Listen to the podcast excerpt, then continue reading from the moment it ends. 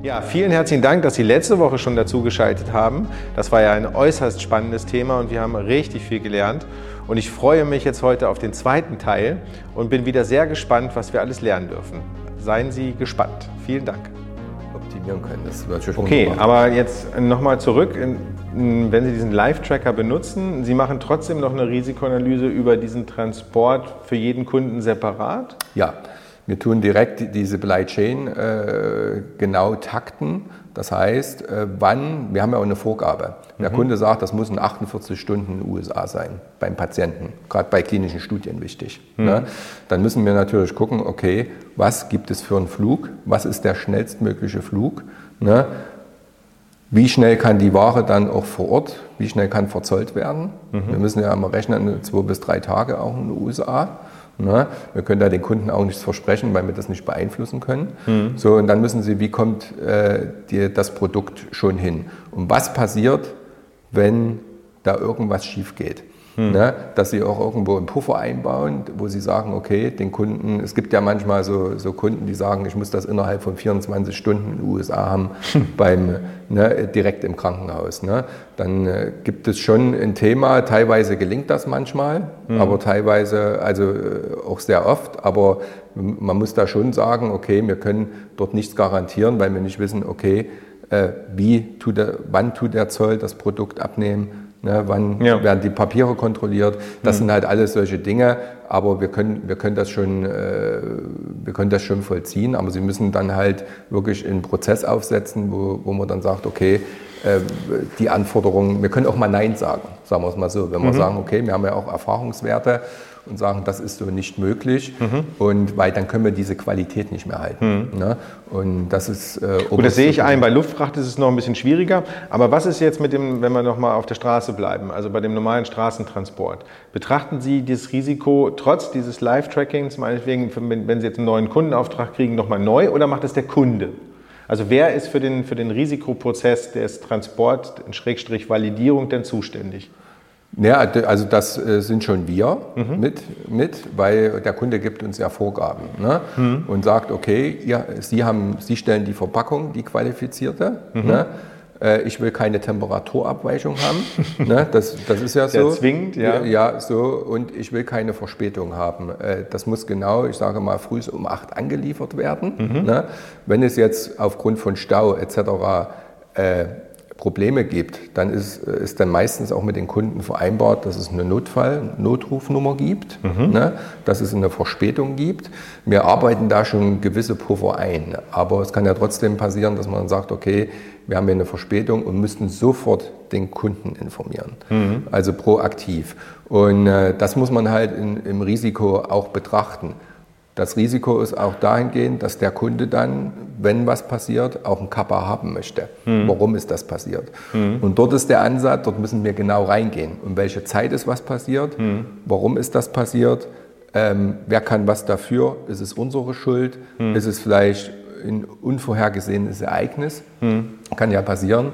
Und äh, weil das dann teilweise auch zum Versicherungsfall wird. Mhm. Na, dann kommen die Versicherungsagenten zu uns und wollen auch wissen, okay, was war hier der Hintergrund, mhm. weil der Kunde dann Transportversicherung abgeschlossen mhm. hat und das natürlich eingereicht hat. Und das sind so Prozesse, wo sie dann sagen, okay, wir müssen schon irgendwo sehen, dass wir, dass wir das, was wir äh, aufsetzen, den Prozess, dass wir das auch irgendwo halten können, dass wir nicht eine Verpackung nehmen, die, die einen Schaden hat mhm. oder sonst was, sondern das wird auch von den Fahrern sowie von Operations Manager auch kontrolliert. Okay, und das haben Sie einmal aufgeschrieben, diese, diese Risikokette. Also genau. wir, wir nennen das ja bei uns dann Risikoanalyse in der Pharmaindustrie und das werden, haben Sie dann wahrscheinlich genauso gemacht in Ihrem in Qualitätsmanagementabteilung, diese Risikoanalyse für diesen Prozess einmal pro Kunde auf oder ist das bei Ihnen generalisiert oder standardisiert? Ja, Sie können, Sie müssen das, natürlich ist das, äh, steht das so in den SOPs drin, wie wir vorgehen sollen. Ja. Ne? Aber Sie müssen das von Fall zu Fall natürlich sehen. A, was für ein Produkt handelt es sich? Mhm. Was sind die Anforderungen des Kunden? Mhm. Und dann wird auch der Supply Chain Prozess äh, so vorgestellt. Was ist in einem Notfall? Wie gehen wir da vor? Wie gesagt, so eine Notfallrufnummer. Wie geht WordCourier vor, wenn ein Fahrer liegen bleibt, zum Beispiel genau. auf der Autobahn? Ähm, wie, wie werden die äh, Pakete abgeholt, ne? Ja. wie informiert er die, wie wird das alles umgepackt und so weiter. Das sind natürlich Dinge, die der Kunde dann wissen möchte, ne? Mhm. gerade in diesem Bereich. Aber ich sage mal so, im Domestic-Bereich oder im Straßentransport ist da eher weniger Gefahr. Ne? Mhm. Also das funktioniert schon recht gut. Und Und Sie arbeiten ja auch nicht mit Hubs oder so, wo Sie zwischenlagern. Ne? Also Sie fahren ja dann wahrscheinlich direkt oder gibt es auch noch Fallstricke, wo man in so Hubs äh, zwischenlagern muss? Und was macht man eigentlich in so einem Hub dann? Oder was machen Sie in dem Fall in Ihrem Hub? Ja, es gibt tatsächlich äh, so einen Hub äh, bei uns in, äh, in, in der Community, das wird so über, über Eulen nennt sich das bei uns, wo man dann auch hinliefern kann, das ist in Köln, ne, wo zum Beispiel der Kunde sagt, sie holen jetzt ab und liefern dann äh, den nächsten Tag um 8 zu, dann wird das abgeholt, über Nacht dort gelagert und dann dementsprechend die jeweilige Destination verteilt unter das jeweilige Bundesland. Ne? Das ist dann sozusagen die, die Hub-Struktur, die wir Und haben. das ist dann ein Pharmalager oder ist, kann man über Nacht, äh, wird das dann, oder ins Kühlhaus oder wie, wie erfolgt so eine, so eine Lagerung in so einem Hub? Nee, Sie können ja 24 Stunden, also es ist ja im Lauf, ne, können Sie das ja äh, dort, äh, wie gesagt, so wie, wie ich sag mal, zwischenlagern. Ne? Das äh, Produkt, wir dürfen ja als Wirt-Kurier keine Produkte lagern. Genau, So, das, das hatten wir am wir- Anfang das- nämlich schon gesagt. Deswegen Genau. ist jetzt nochmal spannend, was passiert eigentlich in diesem Hub? Also welche Regelung tritt da jetzt? Genau, ein? das Produkt ist ja immer im, im Lauf. Das heißt, das wird, kommt dort rein, ne? die Pakete werden geordnet in die jeweiligen Stationen, wo sie hingehen sollen. Und dann geht das faktisch über Nacht, ne? wird das geordnet, geht dann in die jeweiligen, ähm, zu den jeweiligen Kunden, zum Beispiel Frühsan Anlieferung um sieben. Ja. Ne? Und äh, so wird das geregelt. Also das sind so die... Okay, das heißt also, dieses Lager ist jetzt nicht äh, speziell temperiert, sondern Sie ähm, äh, blocken das dann über, ihren, über, ihre, äh, Pharma, über Ihre Verpackung. Genau, es, es, wird dann, äh, es kommt dann faktisch ein LKW, der das, der das dann einsammelt, wenn es solche Ja, ja. Konzepte gibt. Und er liefert das dorthin, dort wird das dann dementsprechend verteilt, funktioniert in der Regel sehr gut.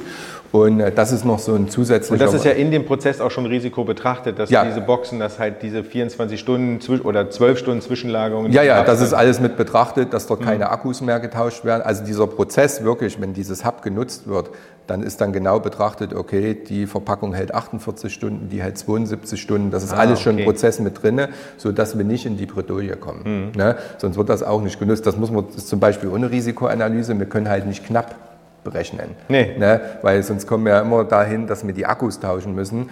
Und äh, das ist in diesem Prozess schon mit drin. Deswegen werden unsere Boxen da auch sehr gern genommen. Ja.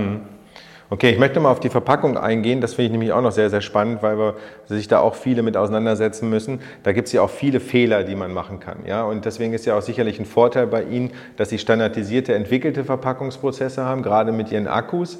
Und, so, und jetzt gibt es natürlich die, die Variante, ich nehme mir eigenständige Akkus, was weiß ich, aus dem Großhandel, ja? oder ich nehme spezielle Akkus, die Sie vielleicht haben. Was ist denn so der, der ähm, Unterschied, wenn ich das professionell machen lasse, ja, als wenn ich mir das versuche, selber über einen externen Dienstleister einen Verpackungsprozess bauen zu lassen und nehme dann Akkus, sage ich jetzt mal, von Aldi, Lidl, wie sie da alle heißen, also die man halt in die Kühlboxen packen kann. Also da gibt es ja sicherlich Unterschiede. Ja, da gibt es Unterschiede. In diesen Akkus ist eine Paraffinlösung drin, die dann dementsprechend die Temperatur bindet, die Kristalle drin. Das kriegen Sie nicht im, im, im Baumarkt. Das, äh, müssen- würden, äh, es ist auch so bei Courier, dass die Verpackungen auch nochmal getestet werden. Da gibt es einen Sommer- wie im Winterlauf. Das heißt, man testet die, man hat die äh, Verpackung mit den Kühlakkus bei warmem Wetter getestet, zum Beispiel nach Indien geschickt, dort mal stehen lassen und hat geguckt. Ja, man okay, sagt das ja ganz äh, schön so für unsere Zuhörer, man muss ja diesen jahreszeitlichen Verlauf mittesten. Ja, das ist ja grundsätzlich so, dass man diese Verpackung ja auch validieren muss. Und das ist bei Ihnen dann ja auch der Fall. Das ist bei uns da auch der Fall und es ist auch so, dass alle zwei Jahre diese Paraffinlösung auch ausgetauscht wird aus Qualitätsgründen. Ne? Also dann gibt es komplette neue Akkus. Ähm, das hält durchaus länger, aber aus Qualitätssicht, äh, auch aus äh, der SOP heraus, muss das getauscht werden. Da ist das Core-Labs-Team bei uns auch, die Ingenieure dahinter. Ne? Und äh, dementsprechend wird das dort vollzogen, dass immer äh, ich sage mal, gewährleistet ist, dass die Temperatur bei den Akkus äh, gehalten werden. Es ist so, dass wir auch diese Kühlschränke, dass wir auch eine, äh, ja, einen, einen Notruf wie einen Notruf dran haben. Ne? Das heißt, wenn ein Kühlschrank ausfällt, dass wir auch eine Information kriegen, der ja, Verantwortliche, okay, hier ist ein Kühlschrank ausgefallen, ich kann die Akkus heute nicht einsetzen, weil die nicht mhm. richtig in der richtigen Zeit vorkonditioniert Okay, das heißt, Ihre Kühlhäuser oder, oder Kühlschränke, wo Sie Ihre Akkus vorkonditionieren, sind natürlich auch temperaturüberwacht. Sind, sind auch genau. temperaturüberwacht, genau. Mhm. Es gibt Kühlzellen, es gibt Kühlschränke. Äh, das müssen wir auch vorlegen, wenn es eine Temperaturabweichung gibt dass mhm. wir das auch belegen können, dass dort alles sauber abgelaufen ist. Mhm. Ne? Und das ist so der, der ganze Hintergrund. Es gibt ja viele Fallstricke da in dieser Verpackung sicherlich auch. Ne? Also das kann ich mir auch schon gut vorstellen. Denn viele, ich kenne das ja aus der, aus der Industrie, dass äh, viele versuchen, sich selber eine Verpackung zu bauen. Ja? Und äh, da gibt es ja auch ähm, die diverse äh, Publikationen drüber, wie baust du dir am besten ne? mit, mit einer Verpackung mit Styropor und, und dann mit, mit Kühlakkus und vielleicht nochmal Kühlgel und sowas drauf.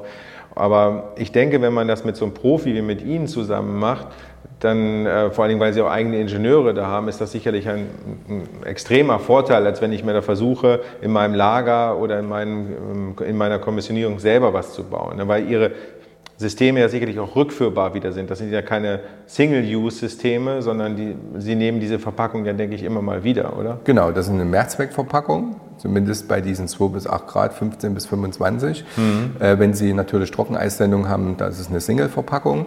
Und es ist auch so, dass wir dort äh, dementsprechend äh, ja, äh, den Kunden vorweisen, jetzt habe ich den Faden verloren.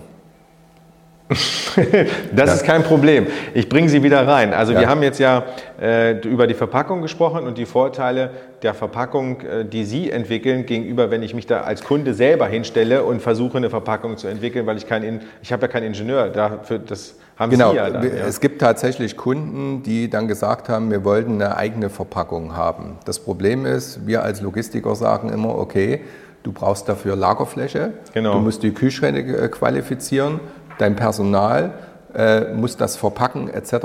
Und dann kommen sie auf eine Summe, äh, da wird den meisten schlecht. Und es sind dann auch am Ende des Tages die Kunden wieder zurückgekommen und sagen, Mensch, wir nehmen das als Dienstleistung, Sie, Sie geben uns die Verpackung, wir machen die Verpackung auf, tun unser Produkt rein und wir haben diese ganzen Fixkosten nicht. Ja, ne? ja. Weil viele immer denken, okay, ich besorge mir die eigene Verpackung, ähm, die muss nachgehalten werden, die muss gereinigt werden. Da haben wir wieder GDP. Ne? Mhm. Ne? Jede Verpackung, die bei uns reinkommt, wird gereinigt mhm. ne? äh, und wird sauber gemacht. Das müssen wir auch protokollieren. Mhm. Da gibt es extra Nummern dafür. Da unterschreibt auch jemand, dass das sauber gemacht wurde. Und erst dann, wenn das mit den richtigen Reinigungsmitteln gemacht wurde, kann man die Box wieder nutzen. Mhm. So, und das ist so eine Vorgabe, die auch die Kunden dementsprechend einhalten müssen, wenn die sich so eine Verpackung ins Haus holen. Und ja, das schon es, vor allem, es ist ja nicht nur diese Lagerung und die Reinigung und also ne, was habe ich für Kosten der Lagerung von meiner Verpackung, die ich dann irgendwann entwickelt habe, sondern ich muss ja da erstmal hin entwickeln. Ja. Also ich habe das mal selber mit begleitet. Das ist ja, und Tests, das ist ja äußerst schwierig. Ja? Also was, was nehme ich für eine richtige ähm, Styroporbox? Nehme ich überhaupt eine Styroporbox? Welche Akkus nehme ich? Sie haben davon gesprochen, dass ich Paraffin, dass Sie Paraffinlösung drin haben. Die meisten nehmen ja handelsübliche Kochsalzlösung. Äh, die nicht sauber einfrieren, die lange dauern. Da muss ich das austesten, da muss ich das Hitzetests unterziehen, in irgendwelchen Wärmeschränken setzen, bei 25 Grad, bei 35 ja. Grad. Also bis ich meine Verpackung überhaupt entwickelt habe, dauert das ja ewig. Dann muss ich nochmal den Test des, des Transportes machen, ob der Beweisführung, dass es auch richtig im Transport funktioniert. Also das ist äußerst aufwendig und äh, hat so viel Fallstricke, dass man bei so einem standardisierten Prozess wie bei Ihnen ja nicht nur den, den, die Kosteneinsparung hat, sondern auch die Entwicklungskosten dahin. Ja? Und es ist bei Ihnen ja auch validiert, in Anführungsstrichen auch qualifiziert. Das ja. ist, hat ja immense Vorteile eigentlich. Ja, ne? Also wir kaufen das ja auch ein und es wird trotzdem nochmal von uns, wie gesagt, kontrolliert, mhm. ne, ob denn die Verpackung das dementsprechend die Temperatur hält, was sie verspricht ja. vom Hersteller her. Ja. Und dort gibt es dann, wie gesagt, Qualifizierungsunterlagen, die dann auch bei Audits eine wichtige ja. Rolle spielen. Ne? Genau. Also wo der Kunde dann sagt, okay, ich muss das vorlegen, ich muss das auch meinen Also Kunden es gibt ja immer so diese, diese in den Audits immer die klassischen Sachen, wenn Sie jetzt noch ein Warehouse haben, dann kommt noch die ganze Warehouse-Qualifizierung dazu. Die wollen die, das Temperaturmapping sehen und wenn es dann in, in, die, in den Transport geht, dann sagen Sie mal, zeigen Sie uns die Transportvalidierung. So, das ist erstmal der klassische Begriff, der da hingeschmissen wird, Transportvalidierung. Ja. So, aber da hängt ja so viel dahinter, ja. ja? Und ähm, wenn das jemand abnehmen kann, der das auch standardisiert hat und dann vielleicht sogar noch mit dem Live-Tracking da drin ist, also das ist ja, also eigentlich ist das genial und entspricht ja auch dem Qualitätsgedanken in der GDP, den man ja eigentlich da rein ja, interpretieren absolut. wollte. Ja, Ab, absolut, absolut. Also das, das ist, das ist auch wichtig, wie, wie vorhin schon erwähnt, dass, wir hier, dass es hier um Menschenleben geht, hauptsächlich bei uns. Ne? Wir haben natürlich auch, wir sind ja auch in kommerziellen Transporten drin. Ne? Wir haben zum Beispiel als Wirtkurier einen eigenen Luftfrachtcontainer entwickelt, mhm. wo wir Palettenware kommerziell auch versenden können. Mhm. Hohen Warenwert, seltene Destinationen. Also das ist immer, wenn man, man bringt das Unternehmen immer in Verbindung mit klinischen Studien, kleine Verpackungen und mhm. so weiter und so fort. Aber wir haben natürlich uns auch weiterentwickelt mhm. und sind da auch schon gut bei den Pharmafirmen drin, aber der eine oder andere weiß es halt noch nicht. Mhm. Aber das, das Brot- und Buttergeschäft sind nach wie vor klinische Studien, Zell- und Gentherapie. Ne? Mhm und so weiter und so fort. Also wo wir dann auch äh, Dreischipper, wir haben eigene Dreischipper, eigene Kryoschipper, ne, mhm. die wir befüllen, die wir anbieten, wo auch ein Live-Tracking dahinter ist. Ne, mhm. wo sie dann sagen können, okay, äh, wo befindet sich denn der Dreischipper? Wie wurde der gekippt? Äh, ist das Produkt, das Transplantat dort drin noch ganz, etc. und so weiter und so fort. Also das ist auch sehr technologisch mhm. fortschrittlich äh, als Wirtkurier. Und äh, wie schon erwähnt im Vorgespräch, wir nutzen wirklich die neuesten Plattformen. Mhm. Ne? Wir haben jetzt ein neues Transportmanagementsystem eingeführt. Wir haben ein Customer Portal, wo der Kunde selber drauf buchen kann, ne, seine Transporte, wo er selber die Gewichte eingeben kann, wo wir dann sagen, okay, äh, Ihr Produkt können wir in so, ein, so, eine Box packen von uns, das würde dort reinpassen und GDP-konform mhm. transportieren. Sie sind bestimmt schon ganz gespannt, wie es weitergeht. Freuen Sie sich auf die nächste Folge unseres GMP Podcasts und viel Spaß beim Zuhören.